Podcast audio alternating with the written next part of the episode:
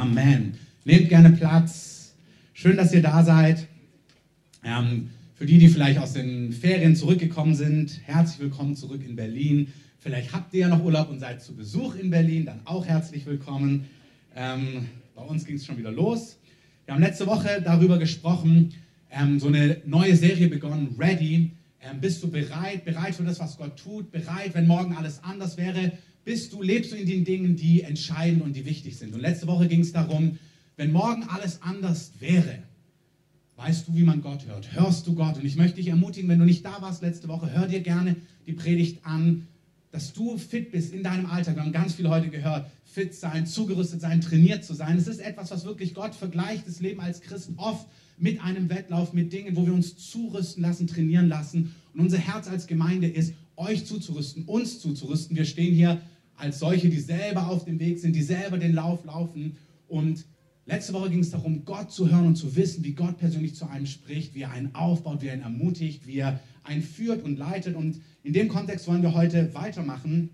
Und zwar kommt eine Zeit, lesen wir im Timotheus. Und über diese Zeit möchte ich euch ein bisschen was erzählen und drei Punkte heute weitergeben. Letzte Woche, wie gesagt, geistliche Elternschaft dient dazu, Menschen zur Reife zu führen. Ich lese euch direkt nochmal einen Vers vor oder ein paar Verse vor aus, der, aus dem Neuen Testament, aus Epheser 4. Da heißt es in Epheser 4, Vers 11, er hat die einen als Apostel gegeben, andere als Propheten, andere als Evangelisten, andere als Hirten und Lehrer. Und dann sagt Paulus, warum gibt Gott diese geistlichen Ämter? Warum gibt er geistliche Eltern? Du brauchst nicht so ein Amt, du brauchst keinen Titel. Wenn du mit Gott unterwegs bist, kannst du etwas an andere weitergeben. Und das Ziel, was passieren soll, lesen wir in Epheser 4, Vers 11 und dann die folgenden. Er gibt diese Ämter zur Ausrüstung der Heiligen für das Werk des Dienstes. Hören wir. Wir machen einen Tag der Heilung, damit ihr ausgerüstet seid, die Kranken zu heilen, weil die Bibel es so sagt. Amen. Wir haben einen Gottesdienst gehabt, vor, wir haben ein Seminar gegeben in Süddeutschland und da haben wir gelernt über Heilung. Und dann liebt es der Herr nicht nur in der Theorie darüber zu reden, sondern die Sachen auch zu machen. Amen. Ist ja nicht gut, wenn du nur davon erzählst, sondern es soll ja auch passieren. Und da war ein Gottesdienst und dann war ein Wort der Erkenntnis da, dass Gott heute Knorpel heilen möchte. Und ich glaube, 20 oder 30 Leute sind aufgestanden und danach hatten wir über 10 bezeugte Heilungen. Leute, die zum Teil 18 Jahre Schmerzen hatten, weil Knorpel gefehlt hat in der Hüfte. Weg, weg, weg, weg, weg. Und Gott hat sich im ganzen Raum bewegt Gott möchte uns zurüsten, wie wir anderen dienen können, weil es ist schrecklich, wenn du 18 Jahre lang Schmerzen hast. Gott möchte das verändern. Amen. Also er gibt diese Ämter zur Ausrüstung der Heiligen, nicht nur für Heilung, auch Lehrgaben, prophetisches und so weiter und so fort, in jedem Aspekt. Zweitens, für die Erbauung des Leibes Christi, damit wir zur Einheit des Glaubens kommen. Hey, es kommt eine Zeit, da wird der Leib Christi in den entscheidenden Dingen Einheit haben. Wir werden das gleiche Ziel haben. Wir werden eins sein in den Dingen des Glaubens. Die Zeit, wo der eine sagt, der Heilige Geist wirkt heute und der andere sagt, nee, das macht er schon lange nicht mehr. Wo die eine Gruppe sagt, der Herr heilt heute, der andere erklärt dir biblisch, warum das nicht passiert. Das wird vorbei sein. Gott richtet Ämter und Stimmen auf und es wird Einheit des Glaubens sein. Es wird nicht vielleicht oder theoretisch, sondern es wird Klarheit sein. Zweitens, zur Erkenntnis des Sohnes Gottes. Sein Volk wird ihn sehen wie er wirklich ist. Immer und immer wieder. Der Ort Wien Schweizer, ein Pionier in unserem Land, hat den Wächterruf aufgebaut, hat im Wächtergebet diesmal so ein Vorwort geschrieben und er hat geschrieben, dass er in der Urlaubszeit war. Und während er in dieser Urlaubszeit war, hat der Heilige Geist sein Herz ganz neu in Brand gesetzt und er hat gesagt, plötzlich betet er nicht für Erweckung, sondern er spürt, wie sich anfühlt und der Geist Gottes, mit dem er seit 20, 30, vielleicht 40 oder 50 Jahren unterwegs ist, hat was in ihm entfacht, was brennt Gott möchte, dass wir den Sohn Gottes immer klarer sehen und keiner sieht genug, sondern Gott hat mehr. Amen. Er möchte, dass wir zur vollen Mannesreife kommen, das heißt, dass wir zur vollen Mündigkeit kommen. Ähm, und dann sagt er diesen entscheidenden Vers, und wir sollen nicht mehr Unmündige sein, hin und her geworfen und umhergetrieben von jedem Wind der Lehre. Mein Punkt 1 heute ist, der Heilige Geist möchte durch geistliche Elternschaft, durch Ämter, durch die Gemeinde Wahrheit aufrichten, Dinge aufrichten, damit wir alle, letzte Woche wissen, wie wir Gott hören, heute nicht hin und her geworfen sind von allen möglichen Meinungen und Lehren und Theorien, sondern dass wir auf Wahrheit gegründet sind. Ich habe überlegt, was ist für mich hin und her geworfen. Ich suche dann immer ein passendes Bild. Irgendwie, es kamen mir nur halbpassende Bilder, aber für mich sehr entsprechend hin und her geworfen. Das eine, was ich denken musste, ist Volleyball. Nicht nur, weil die ähm, Frauen gewonnen haben, sondern beim Volleyball früher, ich habe Sportleistungskurs gehabt und dann wurden wir immer trainiert, ich weiß nicht, ob das heute noch so ist, dass wenn du auf den Ball zurennst, dann rufst du ich oder also was auch immer, du rufst und zeigst damit an, ich nehme jetzt den Ball. Ähm, also du rufst auch, also wer ruft, bedeutet, ich nehme ihn. Und ganz oft ist so eine einfache Regel, unser Trainer hat es immer uns wieder eingedeutet. Wenn du zum Ball gehst, dann ruf ich. Und ganz viele Leute, denen kam das lächerlich vor. Und wie oft ich diese Szene bis zum heutigen Tag sehe, dass dann beide rennen, keiner ruft und dann hüpfen auch beide wieder zurück und er fällt auf den Boden und beide denken sich, Mann, du willst ihn ja nehmen können. Und ja, ich wollte ihn ja nehmen, ja, und deswegen ruf ich. Und ich habe einen guten Freund, das ist für mich hin und her getrieben. Hin, her, hin, her. Und das Zweite ist, ich habe einen guten Freund gehabt, der hat beim Volleyball dann immer gerufen, ist gerannt und hat gesagt, du! Ähm, und er so, nein! Man ruft nur, wenn man ihn selber nimmt, nicht, wenn man den anderen das sagt. So. Es ist immer wieder dann, du! Und dann so, ach so, ah, Simon. Ähm, aber dieser Freund Simon, der hat auch beim Basketball nie einen Korb gemacht und dann wurde einmal eingewechselt, ist getrippelt, rennt auf den Korb zu, wirft ihn rein und rennt wirklich jubelnd durch die Sporthalle bis ihm sein Team gesagt hat, dass es leider sein eigener Korb war. Ähm, und er war ganz glücklich, dass er auch mal getroffen hat. Na gut, also das war vor dem Leistungskurs. Er hat nicht Sportleistungskurs gemacht. Ähm, das andere, was für mich hin und her getrieben ist, das sind einfach Bilder, sie treffen sich ganz, aber sie sind lustig, ist bei Umzügen, wenn du, wie oft ich schon ein schweres Ding irgendwo in so einen Raum reintrage mit jemand anderem, stehst du da und fragst, wo soll das hin? Und dann sagt der Mann da an die Wand und sagt die Frau, ja, aber wir könnten theoretisch es auch hier ans Fenster stellen. Und dann fangen die an, hin und her zu diskutieren und du denkst, trifft, kann auch umgekehrt sein. Also niemand braucht sich auf den Schlips getreten fühlen. Aber Paulus spricht, hey, wir sollen nicht hin, her, hü, hot, sondern er baut auf die Gemeinde. Es ist eine Zeit, wo er uns aufbaut, dass wir gefestigt sind, dass wir nicht hin und her getrieben sind von allen möglichen Theorien und Lehren. Das war damals so, ich lese gerade ein Buch über Kirchengeschichte. Damals war es schon so, die Wahrheit wurde gelehrt und dann kamen so viele andere Lehren und Meinungen, auch prophetische Träume, Dinge, wo Leute behauptet haben, sie haben gewaltige Sachen mit Gott erlebt, aber es war nicht die Wahrheit. Und in diesem Kontext schreibt Paulus schon damals an Timotheus im 2. Timotheus 3, Vers 14, Timotheus, bleibe in dem, was du gelernt hast und wovon du überzeugt bist. Warum? Da du weißt, von wem du gelernt hast und weil du von Kindesbeinen auf die heiligen Schriften kennst, die die Kraft haben, dich weise zu machen und so weiter und so fort. Er sagt, Timotheus, da kommen Leute, die erzählen, dass sie gewaltige Sachen erlebt haben, vielleicht Träume hatten, Begegnungen, vielleicht sogar mit Engeln oder was auch immer oder heute neueste Erkenntnisse, Dinge offenbaren, die man damals nicht wusste, als man die Bibel geschrieben hat. Er sagt, egal wer und was kommt, bleibe in den Dingen, die du gelernt hast, die du gehört hast, weil du weißt, von wem du gelernt hast und nimm das heilige Wort, die heilige Schrift, weil du von Kindesbein an in diesen Dingen großgezogen wirst. Du sollst ein Bollwerk der Wahrheit sein. Er präzisiert das und sagt in 2 Timotheus 4, ein Kapitel weiter, noch eindeutiger. Ich bitte dich eindringlich vor Gott und vor Jesus Christus, der über die Lebenden und die Toten Gericht halten wird. Hey, da ist es ein Glaubensbekenntnis pur. Jesus, der Retter der Welt, der aber richten wird, der diese Welt richten wird, der Gericht halten wird über Tote und Lebendige. Ich bitte dich im Hinblick auf seine Wiederkunft und auf die Aufrichtung seiner Herrschaft, verkündige die Botschaft Gottes. Tritt für sie ein, ob sie erwünscht ist oder nicht. Ich lese das mal nicht aus der Elberfelder wie sonst vor, sondern diesmal aus der neuen Genfer Übersetzung. Ähm, einfach, dass man es mal in anderem Wortlaut hört. Ich bitte dich im Hinblick auf seine Wiederkunft. Das hat er vor 2000 Jahren schon gesagt. Vor 2000 Jahren hat er gesagt, ich bitte dich eindringlich, verkündige die Wahrheit. Vor 2000 Jahren war es eindringlich, 2000 Jahre später, im Hinblick seiner Wiederkunft, sind wir definitiv näher dran. Wenn es damals eindringlich war, wie viel mehr heute. Verkündige die Botschaft Gottes. Tritt für sie ein, ob sie erwünscht ist oder nicht. Überführe, weise zurecht, ermutige, ermahne und lass es dabei nicht an der nötigen Geduld, Elberfelder Langmut, und an der gründlichen Unterweisung, Elberfelder sagt, Lehre fehlen. Also rede, überführe, ermutige mit ganz viel Geduld und mit ganz viel Lehre. Erkläre Dinge, zeig ihnen Dinge, nimm die Heilige Schrift, öffne es dem Volk, lass sie die Dinge sehen, die gesagt worden sind.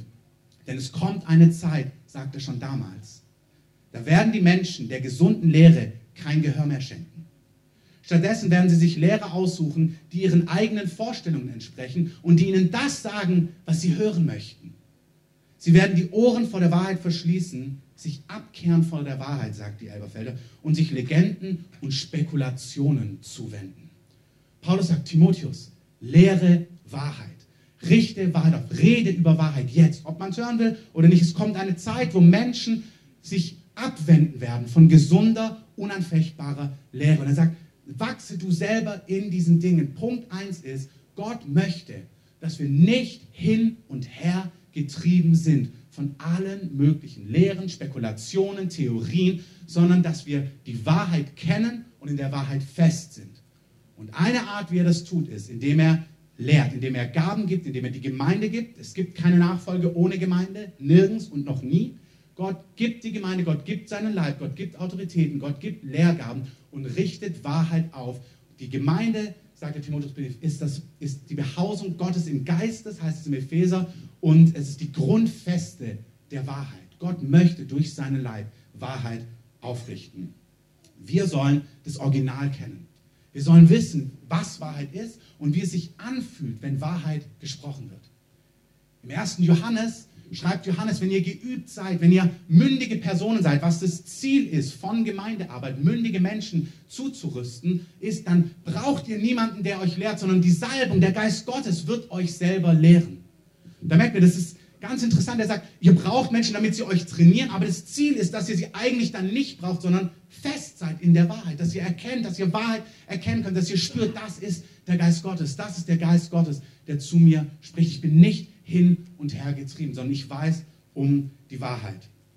In der Bibelschule hat eine Lehrerin damals gesagt, nach Johannes ähm, 10, da heißt es, meine Schafe kennen meine Stimme. Und dann hat sie gesagt, wenn du seine Stimme kennst, dann erkennst du auch die Fälschungen. Wir müssen uns nicht mit den ganzen Fälschungen und falschen Stimmen ähm, auseinandersetzen, sondern wir müssen das Original kennen. Wir müssen seine Stimme kennen, dann erkennst du den Fake. Amen. Wenn meine Frau etwas kennt, der weiß, dass sie Spiele liebt und nicht nur Spiele, sondern auch Gewinnen. Ähm, und eins ihrer Lieblingsspiele ist, oder was sie unglaublich gern macht, ist, ähm, Originale herauszufinden. Also das heißt, wenn man zum Beispiel am Essen sitzt und dann gibt es da eine Schokoladencreme, die man aufs Brot schmieren kann, die mein Sohn Mutella nennt, ähm, und es auch noch eine andere Schokocreme gibt, die man aufs Brot schmieren könnte, dann sagt meine Frau immer, lass uns mal einen Test machen. Ähm, dann muss man die Augen zumachen, dann schmiert sie auf ein Stück Brot einmal die und einmal die und sagt sie, rate, welche welche ist. Und das macht sie mit allem. Sie liebt das einfach.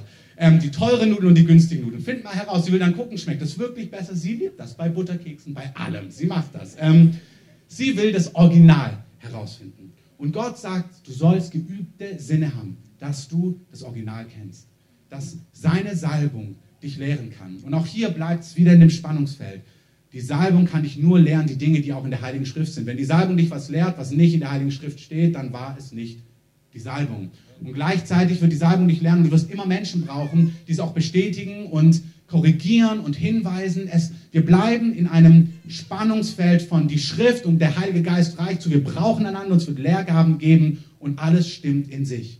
Punkt 1 ist, bist du ready, dass du in Wahrheit gegründet bist. Gott möchte, dass wir Wahrheit kennen und er möchte seinen Leib dazu gebrauchen, diese Wahrheit aufzurichten. Ich möchte euch zwei konkrete Wahrheiten weitergeben, die entscheidend sind, dass ihr sie kennt, damit ihr, wenn eine Zeit kommt, wo Leute Lüge und Falsches erzählen, ihr die Wahrheit kennt und in Wahrheit gegründet und gewurzelt sein. Der Herr möchte, erste Wahrheit, dass wir meisterhaft leben. Wenn wir im Epheser 4 weiterlesen, lesen wir folgendes. Ich greife den letzten Satz nochmal auf. Wir sollen keine unmündigen Kinder mehr sein. Wir dürfen uns nicht mehr durch jede beliebige Lehre vom Kurs abbringen lassen, wie ein Schiff, das vom Wind und Wellen hin und her geworfen wird. Und wir dürfen nicht mehr auf die Täuschungsmanöver betrügerischer Menschen hereinfallen, die uns mit uns, die uns mit ihrem falschen Spiel in die Irre führen wollen. Auch das ist eine Wahrheit, die wichtig ist. Er sagt, ihr müsst Wahrheit kennen, weil es ist eine Zeit, es kommt eine Zeit, wo Menschen bewusst täuschen und lügen und Menschen abziehen wollen von der Wahrheit. Da muss keiner Angst haben. Das Ziel ist einfach, lass uns die Wahrheit kennen, lass uns das Original kennen und lass uns diesem Original nachjagen. Stattdessen, Vers 15, sollen wir in einem Geist der Liebe an der Wahrheit festhalten, damit wir im Glauben wachsen. Also wenn wir an Wahrheit festhalten, wachsen wir im Glauben.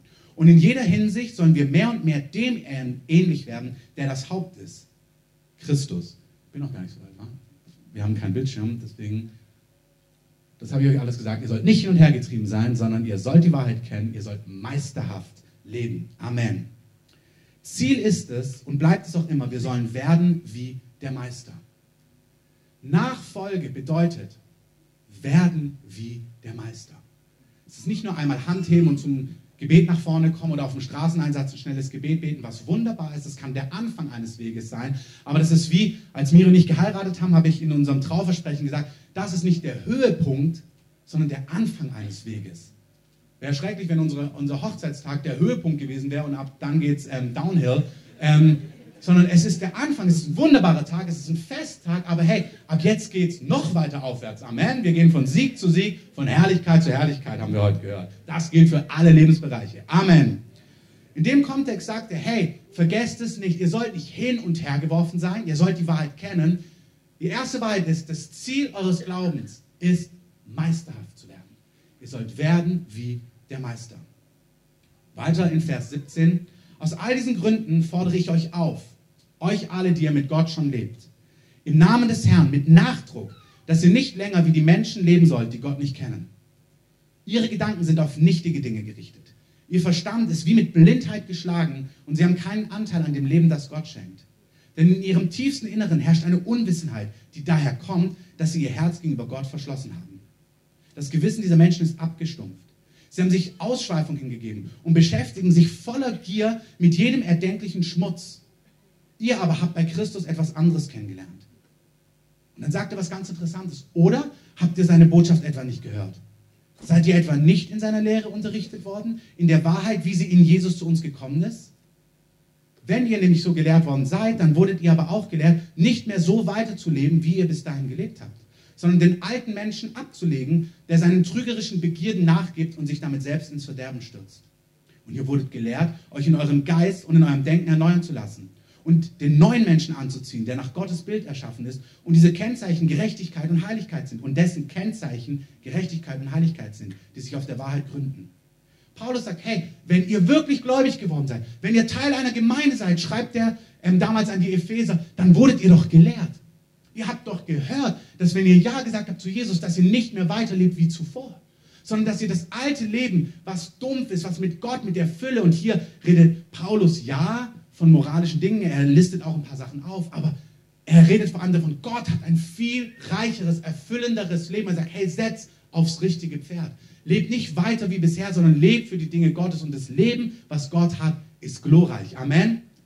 Das ist nicht langweilig, das ist nicht fromm und nett, es ist fromm und nett und voller Kraft und voller Herrlichkeit und voller Überwindungskraft und es kann diese Welt verändern und Gott will dich und mich dafür gebrauchen. Amen. Amen. Darum sagt er in Vers 25 ganz konkret, wenn das so ist, erstens die Wahrheit ist, ihr sollt die Wahrheit kennen. Zweitens, ihr sollt meisterhaft leben. Wie sieht es konkret aus? Vers 25. Legt alle Falschheit ab. Haltet euch an die Wahrheit, wenn ihr miteinander redet. Redet wahrhaft. Redet echt und wahrhaftig miteinander. Wir sind doch Glieder und wir gehören zum selben Leib. Wenn ihr zornig seid, dann versündigt euch dabei nicht. Ähm, da sagen wir, was bedeutet es, zornig zu sein und dabei nicht zu sündigen? Musst du selbst herausfinden. Ähm, legt euren Zorn ab, bevor die Sonne untergeht. Gebt dem Teufel keinen Raum in eurem Leben. Ganz wichtiger Seitenaspekt. Wenn du mit Zorn, mit Ärger, mit Groll ins Bett gehst, dann nimmst du, dann hat der Feind Platz. Klär die Dinge, bevor man ins Bett geht. Das wusste schon meine Großmutter und es stimmt bis zum heutigen Tag. Gebt dem Teufel keinen Raum in eurem Leben. Wenn du bisher ein Dieb gewesen bist, hör auf zu stehlen. Und stattdessen geh einer nützlichen Beschäftigung nach, bei der du deinen Lebensunterhalt mit Fleiß und Anstrengung, das ist übrigens kein Fluch, sondern eine Aufforderung, durch eigene Arbeit verdienst. Dann kannst du sogar noch denen etwas geben, die in Not sind. Hey, kein böses Wort soll über eure Lippen kommen. Vielmehr soll das, was ihr sagt, gut, angemessen, hilfreich sein. Dann werden eure Worte denen, an die sie gerichtet sind, auch wohltun.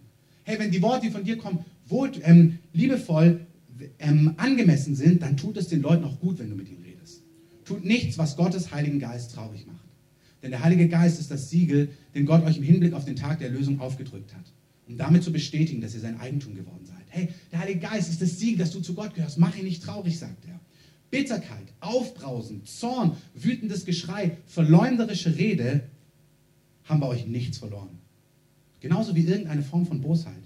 Hey, geht freundlich miteinander um. Seid mitfühlend und vergebt einander, so wie auch Gott durch Christus euch vergeben hat.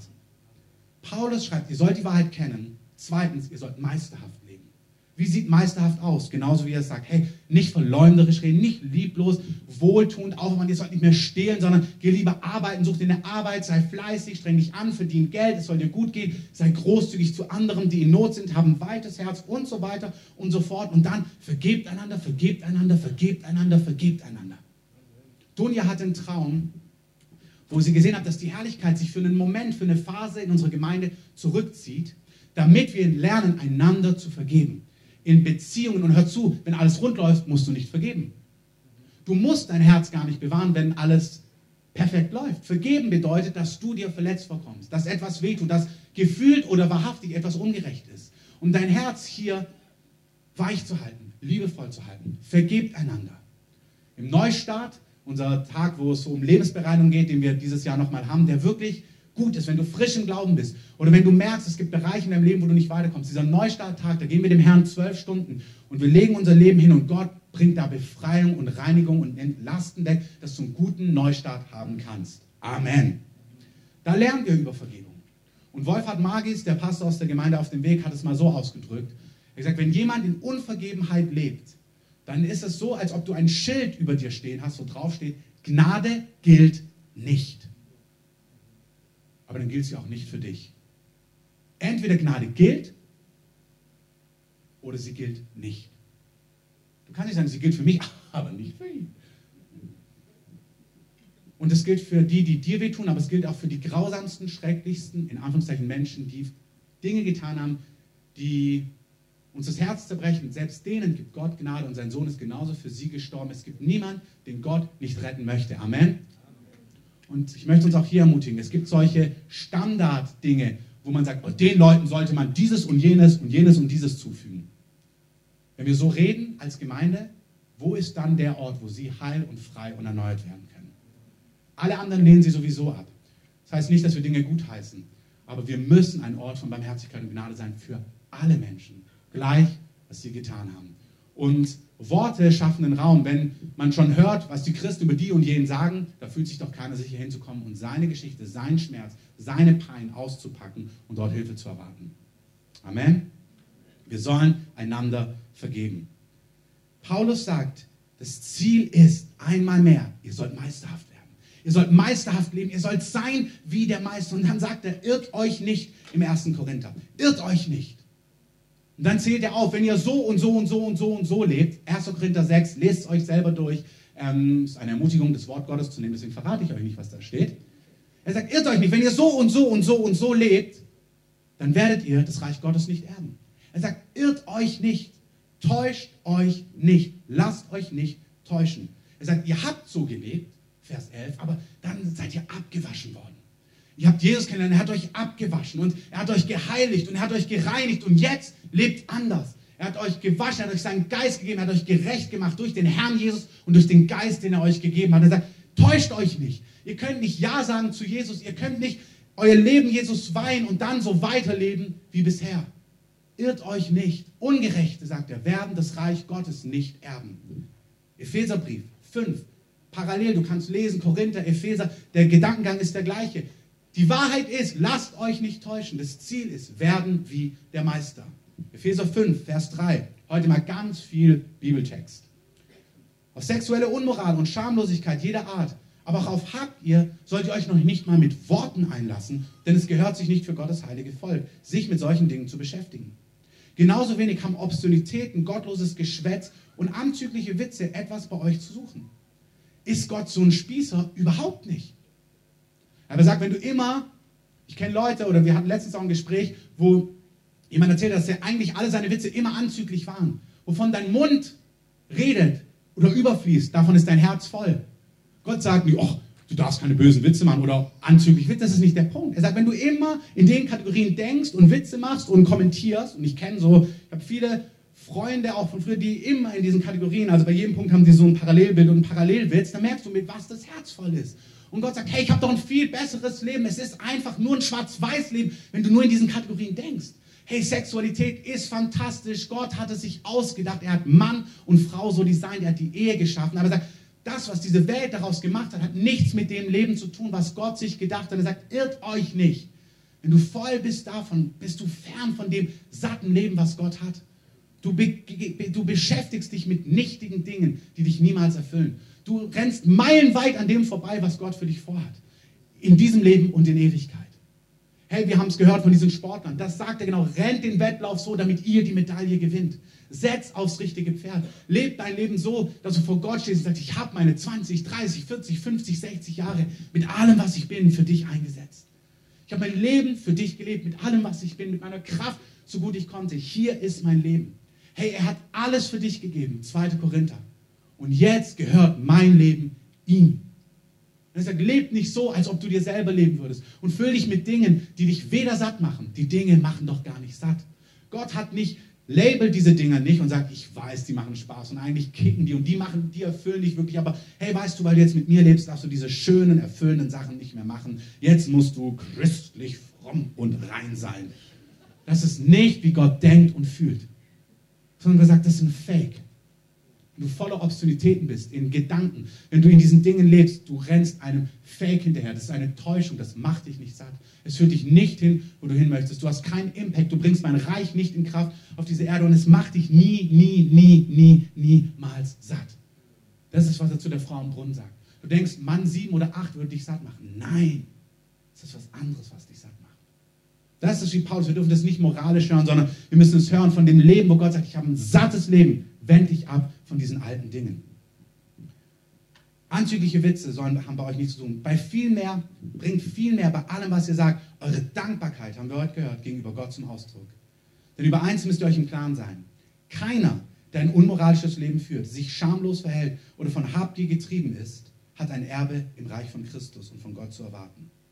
Lasst euch von niemand mit leeren Behauptungen täuschen. Denn gerade Neues Testament Wegen eben genannter Dinge bricht Gottes Zorn über die herein, die nicht bereit sind, ihm zu gehorchen. Darum hütet euch, mit solchen Leuten gemeinsame Sache zu machen. Neues Testament, Paulus, nicht AT. Darum hütet euch, mit solchen Leuten gemeinsame Sache zu machen. Früher gehörtet ihr selbst zur Finsternis. Hey, aber jetzt gehört ihr zum Licht, sagt Paulus. Paulus sagt, dieses Leben, das hat mit euch nichts mehr zu tun. Ihr seid errettet worden. Kommt mit in das, was Gott für euch vorbereitet hat. Wir haben uns angehört, wie das konkret aussieht. Er hat Dinge konkret benannt. Paulus lädt uns ein, dass wir die Wahrheit kennen. Punkt 1. Kennt die Wahrheit. Ihr sollt nicht hin und her getrieben sein. Ihr sollt die Wahrheit kennen. Es kommt eine Zeit, da Menschen sich der gesunden Lehre nicht aussetzen, sondern sie lassen Lehrer aufstehen, christliche Lehrer, Prediger aus der Christenheit, die Dinge so lernen werden, dass es ihnen gefällt.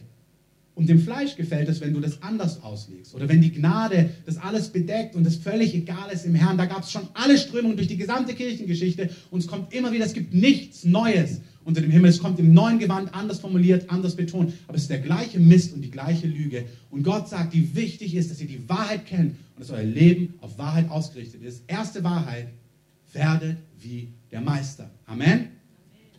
Genauso wichtig und mein letzter Punkt Du wirst meisterhaft durch Kindschaft.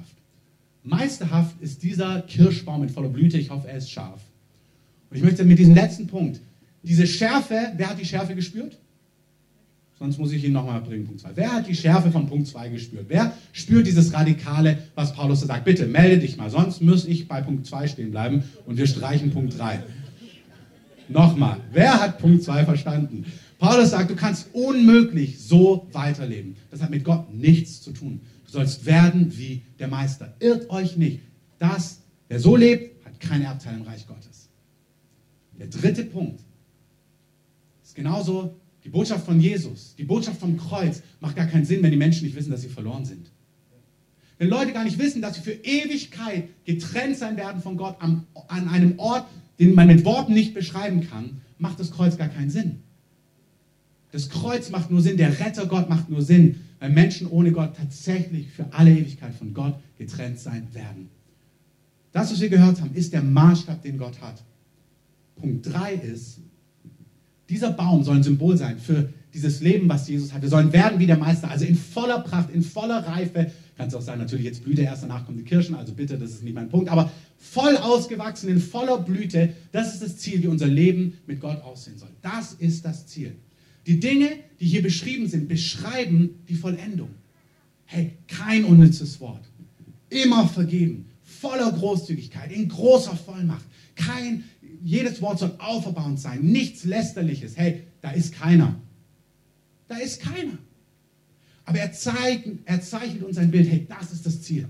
So sollst du werden.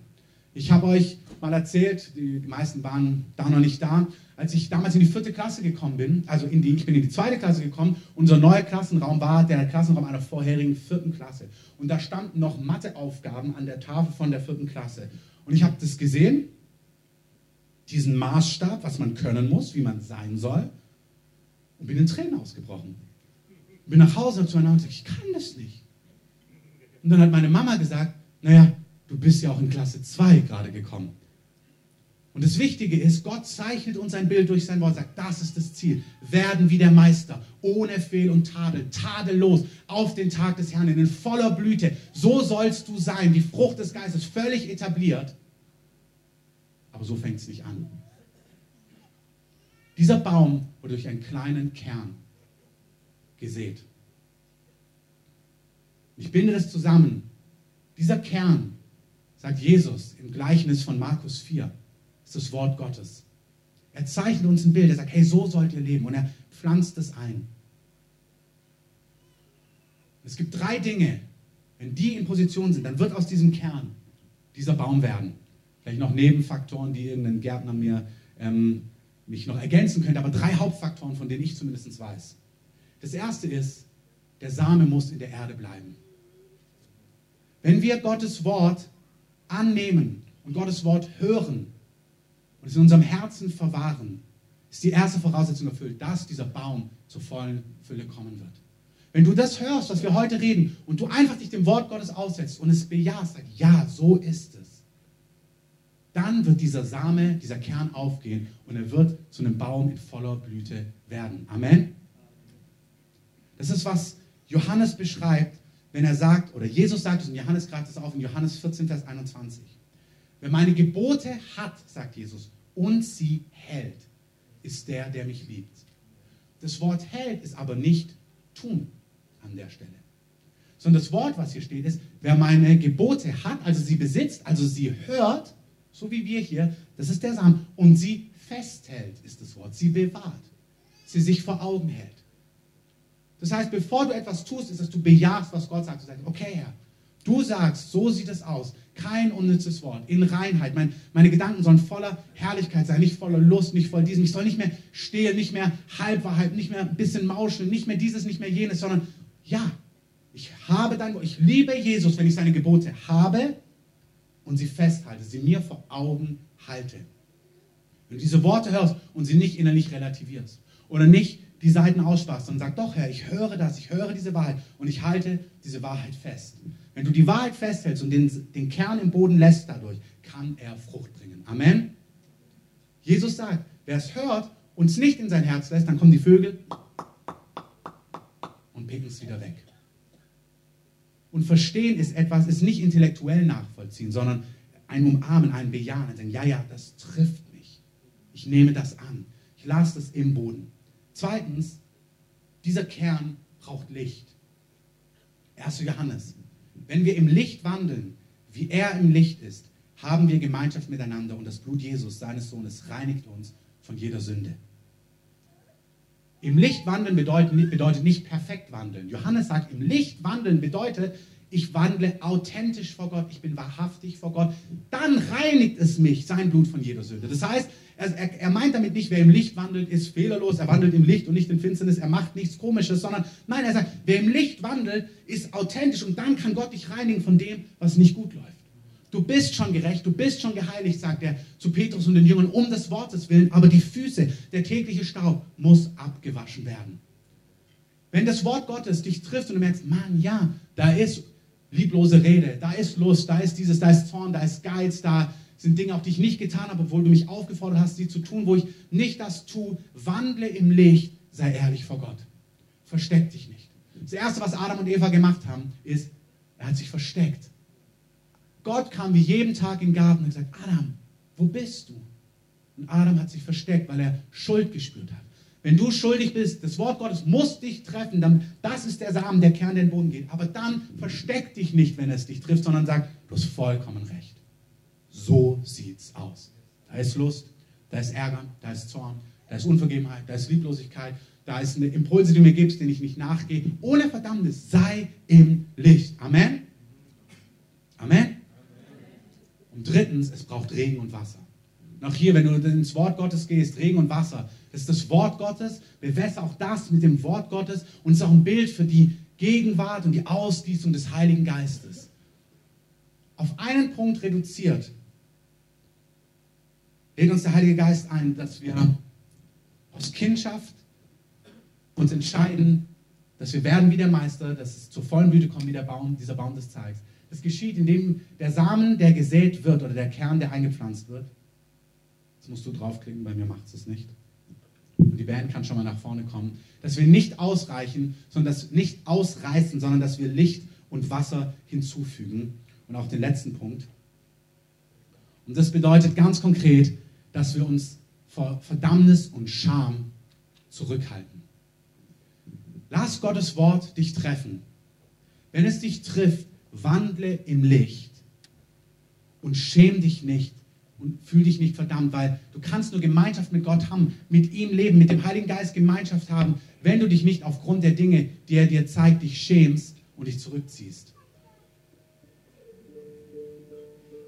Wenn die Band schon anfängt zu spielen, ich möchte euch das ins Herz sprechen. Du wirst durch Gottes Gnade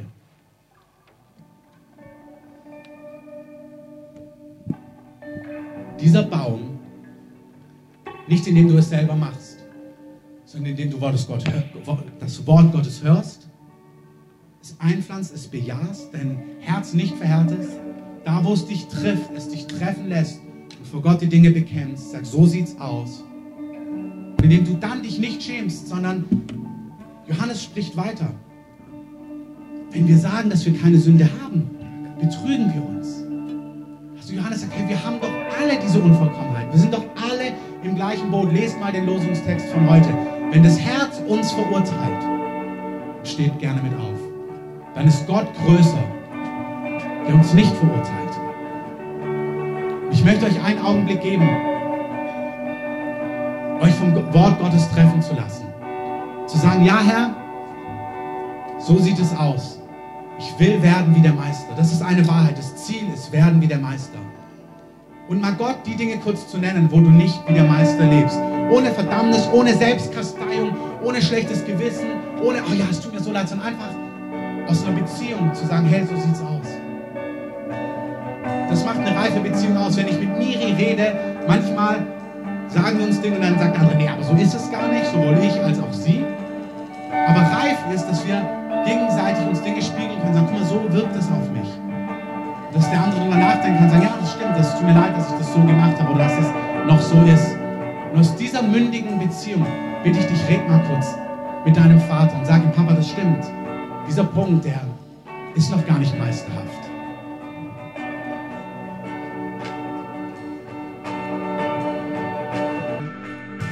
Dir, dass du lebst, dass unser Erlöser lebt. Der, der uns errettet hat, der uns erkauft hat, aber er bleibt dein Erlöser. Er vergibt dir nicht einmal, sondern er zeichnet ein Bild. Er lädt dich ein, in Beziehung und durch Beziehung verwandelt zu werden.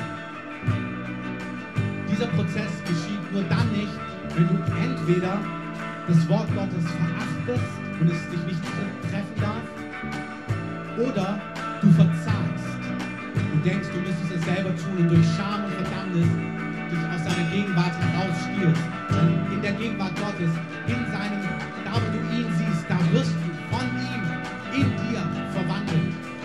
Er hat das Werk begonnen, er vollendet es. Wenn wir ihn anschauen, werden wir verwandelt in sein Abbild. Und zwei Dinge, die diesen Prozess sabotieren, ist, indem wir das Wort Gottes uns nicht treffen lassen oder trifft und wir durch Scham und Verdammnis nicht in der Gegenwart Gottes bleiben. Und nimm den Punkt, der dich mehr anspricht. Und sag, Herr, ich möchte das ab jetzt anders machen. Entweder dein Wort soll mich treffen, oder aber, Herr, dein Wort trifft mich, aber da, wo es mich verdammt, wo ich mich schäme, wo ich mich zurückziehe, das tut mir leid, weil das, das ist nicht, wie du es gedacht hast, sondern ich will im Licht wandeln, ich will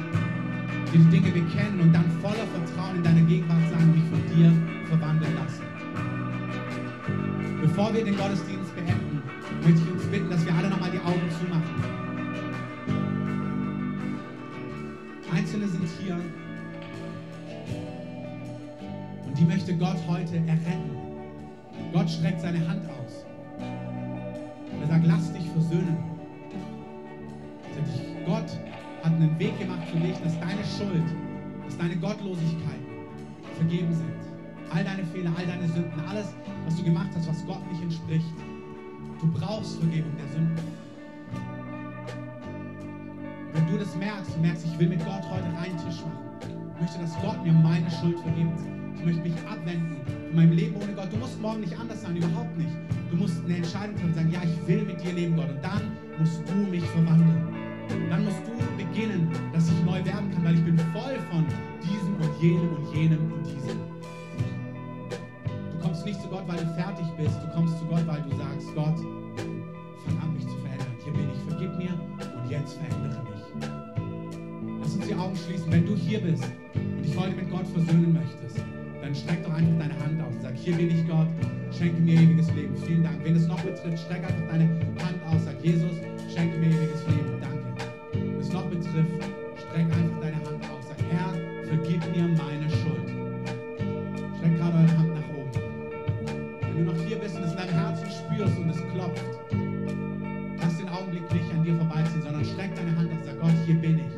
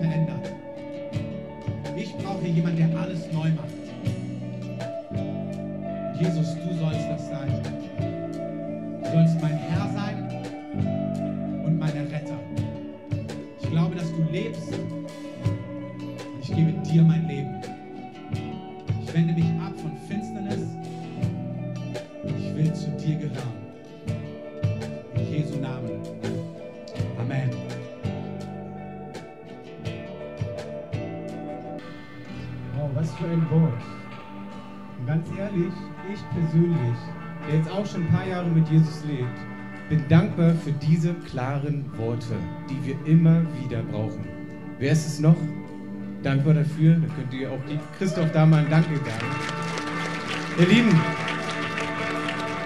damit ihr auch wisst, dass die Dinge hier biblische Grundlage sind, ich habe euch den Vers rausgefunden, wo Paulus sagt, wisst ihr nicht, dass die, welche in der Rennbahn laufen, zwar alle laufen, aber nur einer den Preis erlangt.